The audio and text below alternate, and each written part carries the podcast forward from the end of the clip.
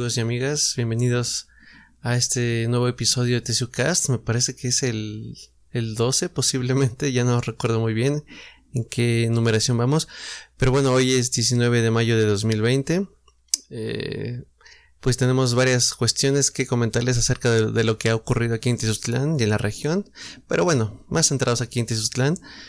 Eh, ha habido unas cuestiones que, son de importancia, por ejemplo, eh, esta cuestión de hoy no circula y el hecho de que ya las fechas eh, eh, planeadas para levantar el, confinamiento voluntario pues han llegado, prácticamente están aquí.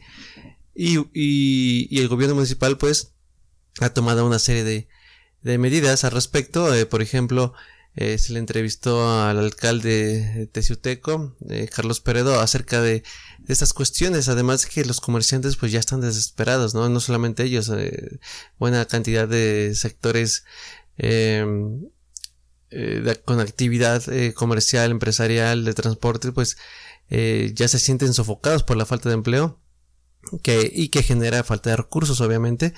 Entonces, pues la respuesta parece que es positiva tenemos, por ejemplo, que el 11 de mayo pasado, una serie de personas, eh, de locatarios de la zona centro de Tezuztlán, de acuerdo al documento que tengo a la vista, eh, pues le mandaron una carta al, al, alcalde solicitando la reapertura comercial.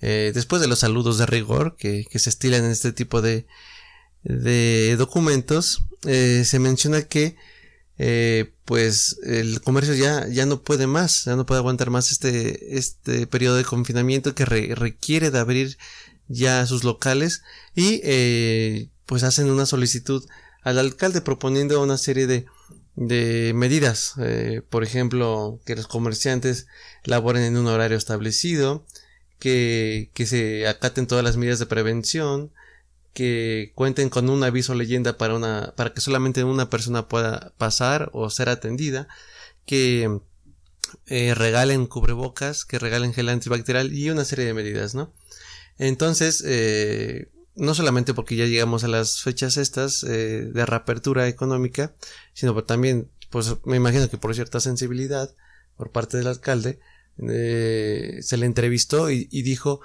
eh, una serie de comentarios eh, positivos. Por ejemplo, se le preguntó que si ya eh, se contaba con un plan o si se encontraba previsto en los planes del gobierno municipal levantar las restricciones para que a su vez los comerciantes puedan regresar a trabajar y respondió afirmativamente aunque claro matizando dicha respuesta con una serie de medidas preventivas como las que propusieron los, los comerciantes y, bueno, esa es la cuestión, ¿no? Que eh, de, acuerdo a la dicha entrevista, eh, el alcalde dijo que a partir del primero de junio, eh, pues el comercio es, de manera escalonada y por etapas va a regresar a, a laborar. sin embargo, va a haber o se van a mantener ciertas restricciones. Él, por ejemplo, mencionaba que em, mm, seguirían prohibidas las fiestas y reuniones masivas, por ejemplo, bodas, 15 años, bautizos, y que eh, seguramente muchas personas vieron se, se, vieron afectadas en ese aspecto, pues planeaban hacerla eh, o llevar a cabo sus festividades en los meses de justamente que hemos pasado, abril, marzo, abril, mayo, en que se dio toda esta cuestión del coronavirus y que tuvieron que aplazar sus compromisos. Y es por eso que a sabiendas de que mucha gente apenas se levante eh, la cuarentena pues va a tratar de llevar a cabo estos eh, compromisos sociales es que se dice que pues van a ser prohibidos. Vamos a ver de qué manera los prohíbe porque pues por ejemplo en la, en la región algunos alcaldes han hecho fiestas eh, han hecho reuniones evita más bien ignorando las medidas de, de prevención establecidas por el gobierno federal y el gobierno estatal.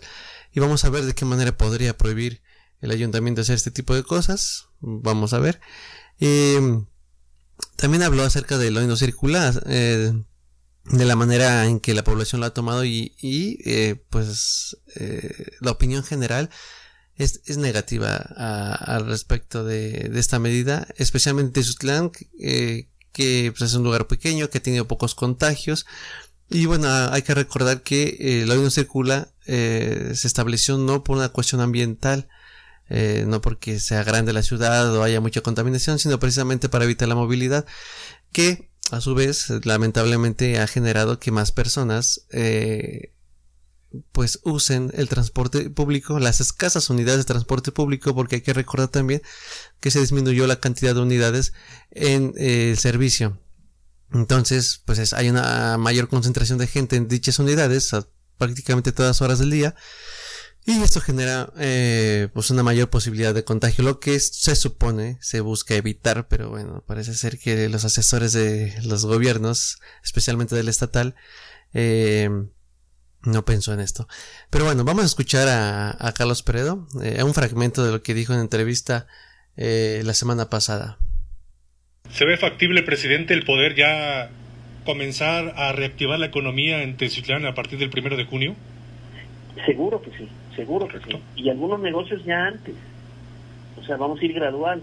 Hay negocios que ya se autorizaron y bueno, cualquiera persona que tenga una duda, estamos en el Palacio Municipal y les vamos a ir aclarando para los comerciantes establecidos, les comento, todos los que nos escuchan, que el día eh, martes vamos a tener una reunión de trabajo con la Cámara de Comercio, con los amigos de los restaurantes, de turismo, y también estamos eh, el mismo martes a diferente hora eh, teniendo una junta con todos los mercados para ver qué vamos a hacer ya, porque ya tenemos que reiniciar y ver cómo vamos a hacerlo, cómo vamos a trabajar, cuáles son las fechas y cuáles son los protocolos que vamos a seguir.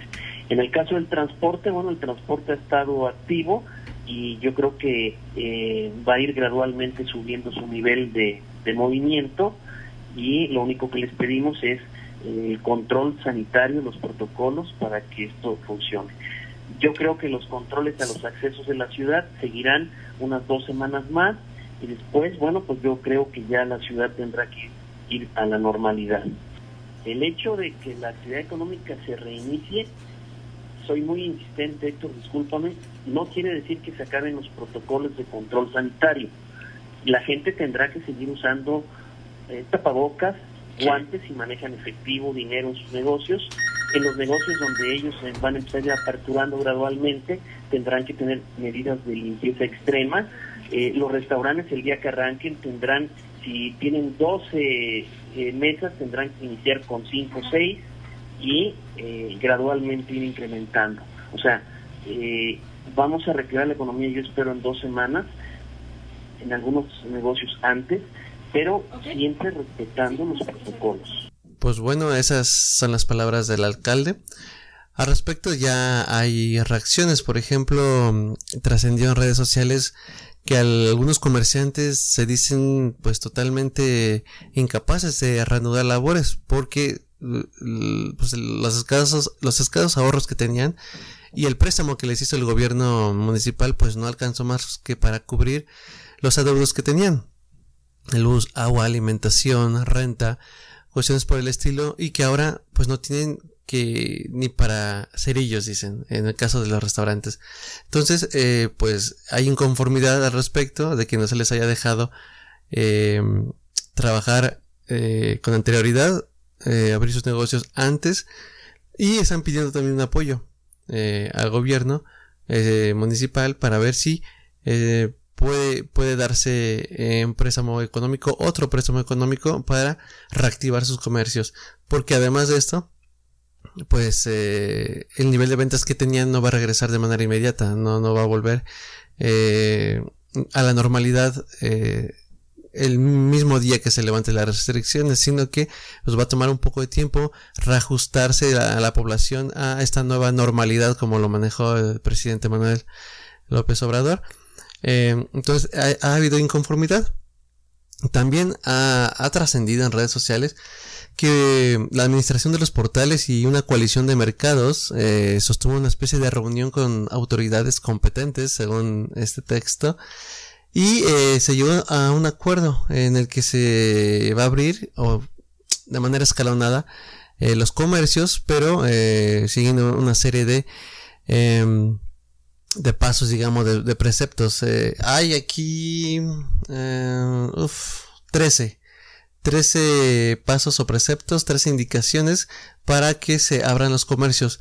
voy a comentar ahí de manera pues muy breve algunos de estos. Por ejemplo, el miércoles 20, es decir, mañana, eh, de 12 del día a 3 de la tarde, va a haber una limpieza general eh, en el centro comercial Los Portales.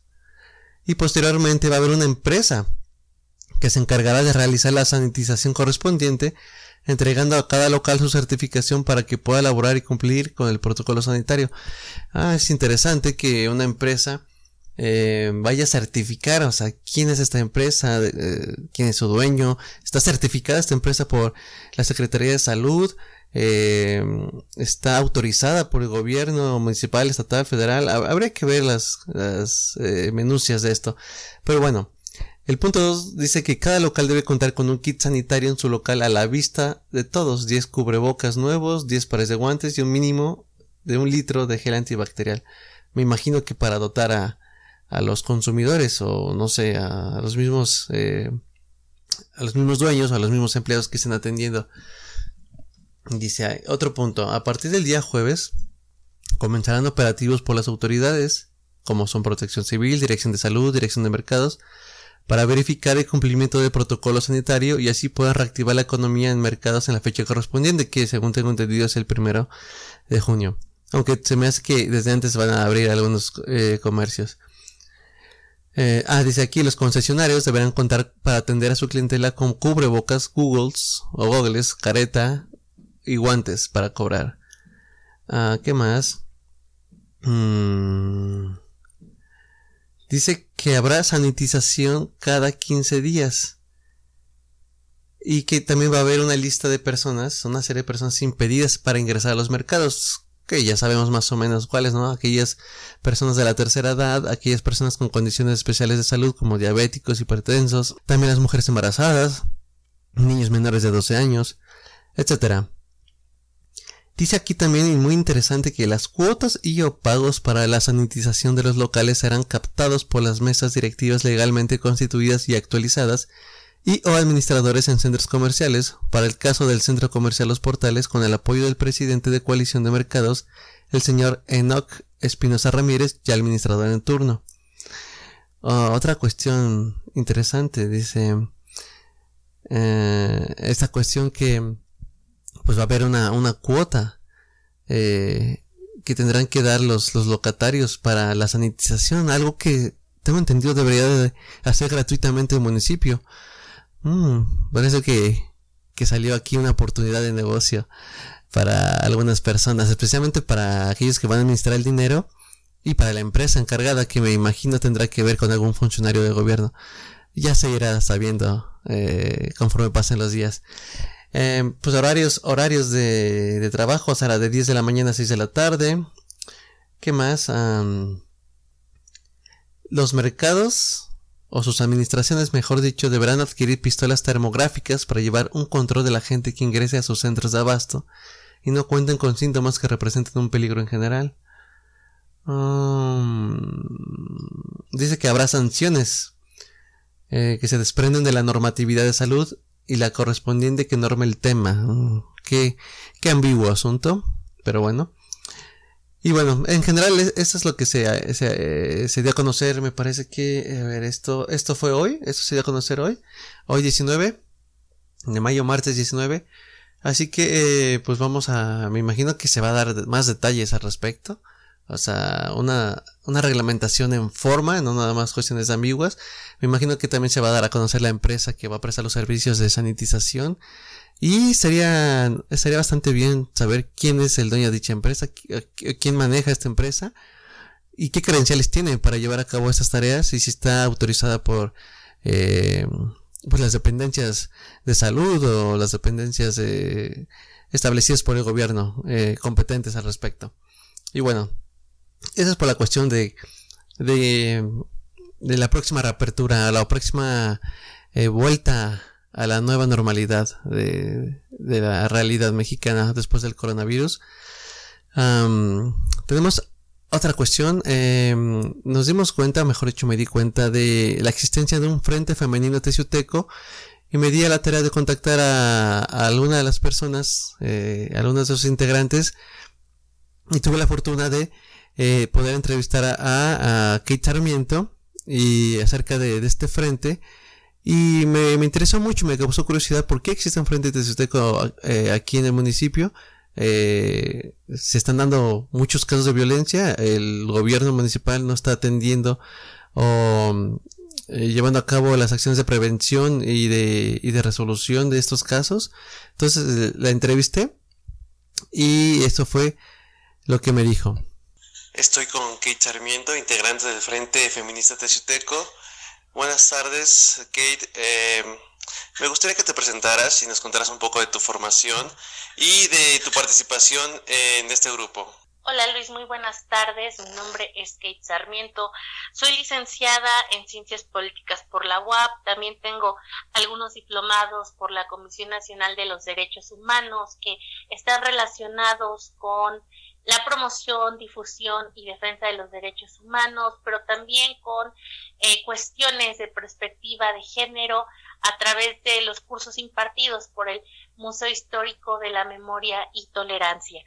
Mi participación dentro del Frente Feminista Teciuteco, bueno, eh, tiene que ver con estar en el constante apoyo de la defensa de los seres humanos, de las mujeres, de impulsar agendas eh, públicas que vayan acorde a la equidad, que vayan acorde al género y pues bueno, simplemente aportando un granito de arena con todas estas mujeres que hemos ido conociendo en este camino, que ahora puedo decirte muy contenta que más que ser mis amigas, veo a cada una de ellas como, como una hermana, como parte muy cercana de mí, de mi familia, de, de un entorno de lazos de sororidad, de hermandad que estamos creando muy positivos y que bueno, tienen actualmente diferentes proyectos.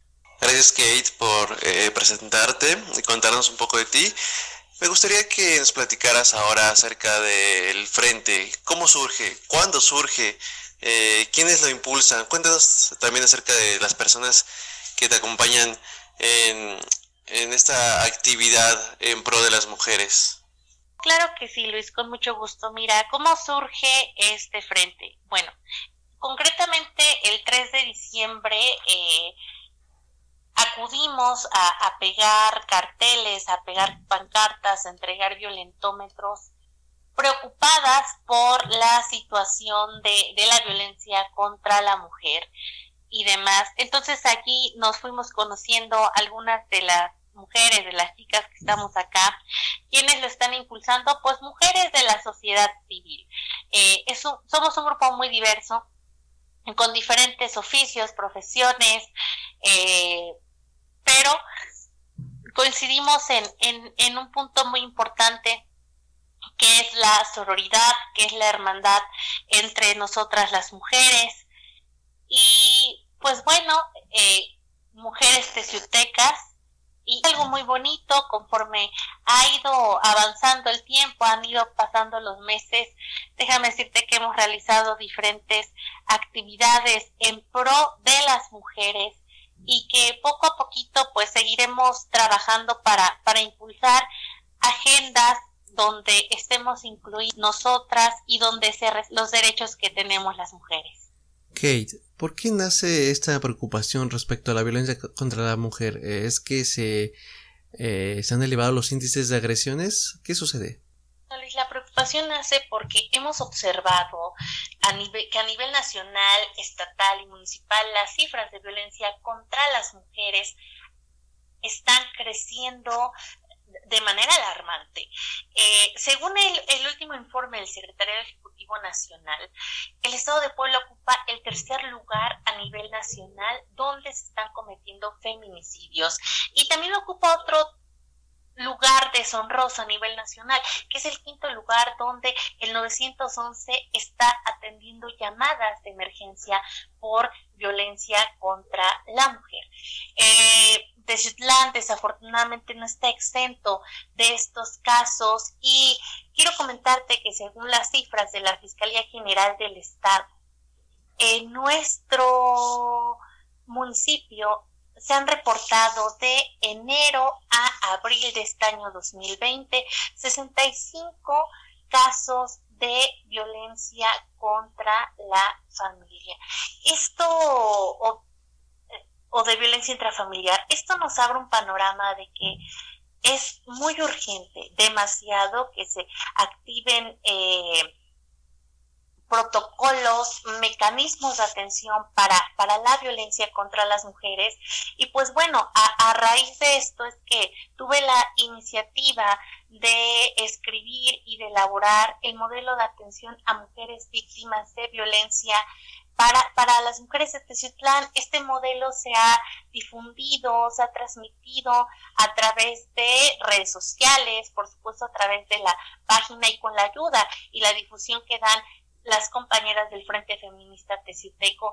Y bueno, por otro lado, pues siempre agradecer a los medios de comunicación que hoy en día están poniendo a, a la vista pública que hay, hay violencia en contra de las mujeres y que pues bueno, todos tenemos una responsabilidad social en materia de prevención. Y en nuestro caso, pues bueno, de, hablar acerca de cuáles son los tipos de violencia, porque a veces tenemos la creencia errónea de que la violencia es solamente de manera física. Hay diferentes tipos de violencia y todos nos dan una, nos dan antecedentes y nos indican que la violencia puede ir en aumento. Las cifras que compartes, Kate, son alarmantes y el hecho de que la sociedad civil, a través de organizaciones como la aquí a la que perteneces, deban actuar, habla de que el gobierno municipal no ha hecho su trabajo. ¿Podrías compartir tu opinión respecto a la actuación de la actual administración en la materia de prevención de la violencia hacia las mujeres? Efectivamente, Luis, las cifras no son nada alentadoras. Déjame comentarte el que hoy en día estemos hablando de que los índices de violencia contra la mujer están subiendo, pues es responsabilidad del gobierno a nivel federal, a nivel estatal, a nivel municipal. ¿Por qué? Porque hace falta la generación de políticas públicas con perspectiva de género. Hace falta que también el Poder Legislativo, a través del Congreso local del Estado de Puebla, a través de la Cámara de Diputados y de la Cámara de Senadores, coloque en sus agendas legislativas algo que es prioridad, que es que los feminicidios en el país no sigan subiendo, que es que las normativas tengan perspectiva de género, que se apueste al respeto a los derechos humanos de las mujeres y pues bueno, en la medida de que en que esto vaya sucediendo, en que vea, en, el, en la que veamos estas acciones, pues bueno, será en la medida en la que los índices de violencia contra la mujer vayan disminuyendo poco a poco. Gracias, Kate. Y bueno, tomando en cuenta la situación en la que nos encontramos, eh, quisiera preguntarte de qué manera ha afectado la actual situación de emergencia sanitaria a que se eleve o disminuya la violencia contra la mujer, especialmente aquí en Tezutitlán y en la región. Bueno, situación del COVID-19 en Teciutlán y en todo el país ha elevado los casos donde las mujeres, sus hijas, sus hijos son víctimas de violencia familiar. Eh, los índices están, están subiendo cada día más y bueno, eh, radica también en, en identificar diferentes tipos de violencia, desde la psicológica, la física, pero también la violencia económica y patrimonial. Oye Kate, ¿y qué actividades han llevado a cabo o plantean realizar a futuro para prevenir la violencia contra la mujer? Las actividades que hemos llevado a cabo consisten desde conversatorios donde se habla acerca de los tipos de, los tipos de violencia contra la mujer. Eh, allí llevamos a diferentes panelistas, especialistas en distintas áreas donde, donde se dan los elementos necesarios a las y los asistentes para que se pueda identificar qué tipo de violencia se ejerce. Eh, también allí mismo se reparten violentómetros, eh, se hacen diferentes actividades con lo del Día Naranja, que es el 25 de cada mes, donde se apuesta a la no violencia contra la mujer. También se han llevado a cabo cursos y talleres eh, de pintura con la finalidad de que se estén tejiendo constantemente lazos de hermandad y de sororidad de mujeres para mujeres. Y las actividades futuras, bueno, siempre estarán enfocadas en promover los derechos de las mujeres, en promover la sororidad, en saber que no estamos solas, que siempre habrá alguien que esté dispuesta dispuestas a ayudarnos, apoyarnos con el único fin y con el único objetivo de coadyuvar a disminuir estos índices de violencia contra la mujer en Teciutlán y por supuesto aquí en la región. Muy bien, Kate, pues muchísimas gracias por esta breve entrevista. Eh, ¿Algo que deseas agregar? ¿De qué manera se les puede contactar? ¿Números de teléfono? ¿Redes sociales? ¿Qué ayuda puede esperar recibir alguna mujer víctima de violencia que les contacte? Pues sin nada más que agregar, eh, agradecerte este espacio a, nombre de todas mis compañeras, a nombre de todas mis amigas que, que conforman, que conformamos el Frente Feminista Teciuteco y pues bueno, esperar que, que se siga eh, en esta alianza estratégica con diferentes medios de comunicación para que pues bueno, ustedes nos ayuden a promover una vida libre de violencias. Puede contactar con nosotras a través de la página de Facebook.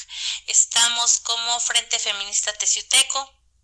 Ahí las diferentes administradoras de la página, pues bueno, son las encargadas de eh, contactar a las mujeres que, nos piden ayuda o que desean integrarse a, esta, a este colectivo, a este grupo civil de mujeres para mujeres. Bueno, pues ¿Qué ayuda pueden esperar las mujeres por parte del Frente Feminista Teciuteco? Pues la ayuda que, necesiten y la ayuda que esté dentro de nuestras manos y dentro de nuestras posibilidades humanas. Eh, evidentemente, si se requiere ayuda psicológica, asesoría psicológica o asesoría jurídica, pues estamos en la mejor disposición de, de apoyarlas.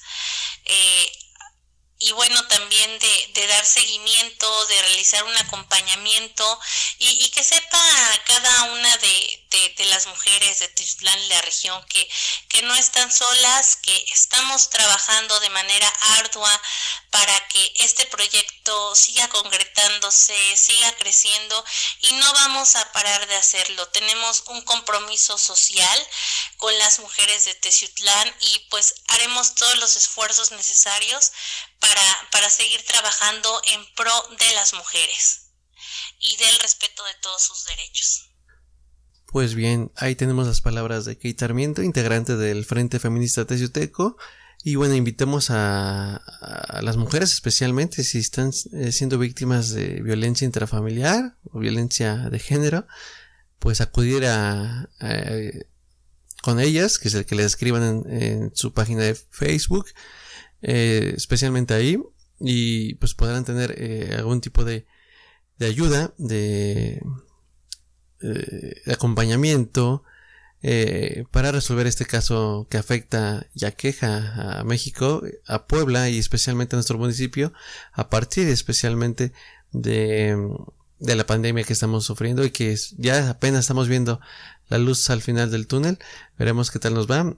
Pero bueno, agradecemos eh, la entrevista a Kate Armiento y también a la labor de sus compañeras. Y bueno, pues pasamos a otro tema. También de bastante interés que es el hecho de que el gobernador eh, Barbosa anunció eh, pues prácticamente eh, las clases se van a retomar hasta el próximo ciclo escolar eh, en el nivel básico al menos. Y aseguró que los dos millones de estudiantes de justamente nivel básico y medio superior no van a perder el año escolar ya que firmará un decreto que ya de hecho ya este salió me parece para que para cerrar de forma administrativa y entregar documentos a los padres de familia. Eh, lo que significa es que pues ningún estudiante va a reprobar. Eh, el secretario de, Educación Esteban, Esteban Moctezuma ya dio carta eh, mejor dicho, cheque en blanco a todos los gobiernos estatales para que actúen conforme a sus necesidades y, de esta manera, pues este, el, gobernador Barbosa está actuando. Y dice que en, agosto se va a llevar a cabo una especie de curso eh, de nivelación para tratar de retomar los contenidos eh, de este ciclo Y posteriormente a este curso de nivelación ya van a comenzar las clases normales, eh, ya se sería en septiembre. Entonces estaremos hablando de que el curso, el ciclo escolar va a estar iniciando en septiembre y no en julio como supuestamente debería de haber estado iniciando. Entonces, bueno, los padres de familia tendrán que estar atentos a estas cuestiones. Eh, parece ser que las actividades van a seguir llevándose a cabo de manera remota, de manera virtual, a través de las aplicaciones, a través de la entrega de tareas, de trabajos eh, en PDF, etcétera, ¿no? Entonces, eh, es una cuestión importante, especialmente también por la, la situación de las colegiaturas, de los colegios privados, que pues no están dando el servicio como tal, de, recibir a los niños, de darle eh, clases y sin embargo parece ser que están todavía cobrando pues las colegiaturas íntegras. Eh, hace tiempo la Profeco indicó que los padres de familia debían de acercarse a los colegios para pues negociar eh, estas cuestiones, justamente tal vez el monto de las colegiaturas para que no fuera completo, pero que no dejara de darse. Aquí en Tizuztlán no sé cómo se ha dado la situación al respecto, pero lo más seguro es que se sigan cobrando de manera íntegra. Em, además de esto, el gobernador mencionó que pues eh, el decreto que menciona eh, una serie de medidas para evitar los contagios, eh, esparcir la enfermedad, va a ampliarse. El 31 de mayo no acaba el asunto, sino que estas medidas van a ampliarse en todo el estado y se, pues, se van a tomar las, em, eh, pues medidas, eh, las acciones necesarias conforme se vaya viendo cómo progresa la situación. Entonces nos falta todavía un buen trecho. Aquí en Tislán, como ya lo mencionó el alcalde, parece que se va a retornar un, un tanto, un poco a la normalidad, pero no va a ser gran cosa. Eh, pues el uso de cubrebocas va a seguir siendo obligatorio, los filtros sanitarios van a seguir existiendo aquí en eh, la entrada a los supermercados por una sola persona, por familia, eh, que se evite la llegada de, niños, la entrada de niños, de mujeres embarazadas, de personas con eh, necesidades médicas especiales. Ese tipo de cuestiones van a seguir, pero se van a abrir algunos negocios, lo que pues ya cuando menos va a ser algo positivo. Y bueno, en general, me parece que es lo más relevante que ha sucedido esta semana que pasó. Eh, vamos a ver quién nos depara esta semana. Eh, se supone que los comercios van a comenzar a, pues a limpiarse, a, hacerse eh, sanitizaciones. vamos a estar atentos a, ver qué, sale acerca de las empresas que comentaba. Y bueno, pues nada más recordarles que, que se suscriban a nuestro canal de YouTube, Tesiucast. Nos den un me gusta en la página de Facebook, que nos sigan en Twitter. Em, que también nos pueden escuchar en Spotify, en Apple Podcast, en Google Podcast. Eh, pueden descargar el podcast, llevárselo en el auto, a correr, a hacer ejercicio, o mientras cocinas, puedes escucharlo. Entonces no, no hay manera de, de que nos, eh, nos, pierdas la pista. Em, yo soy Ignacio Sánchez, sígueme en Twitter como en Nacho Sanz, o búscame mejor dicho para que ahí me reclames todo lo que quieras. Y bueno, nos vemos en una semana. Gracias y hasta luego.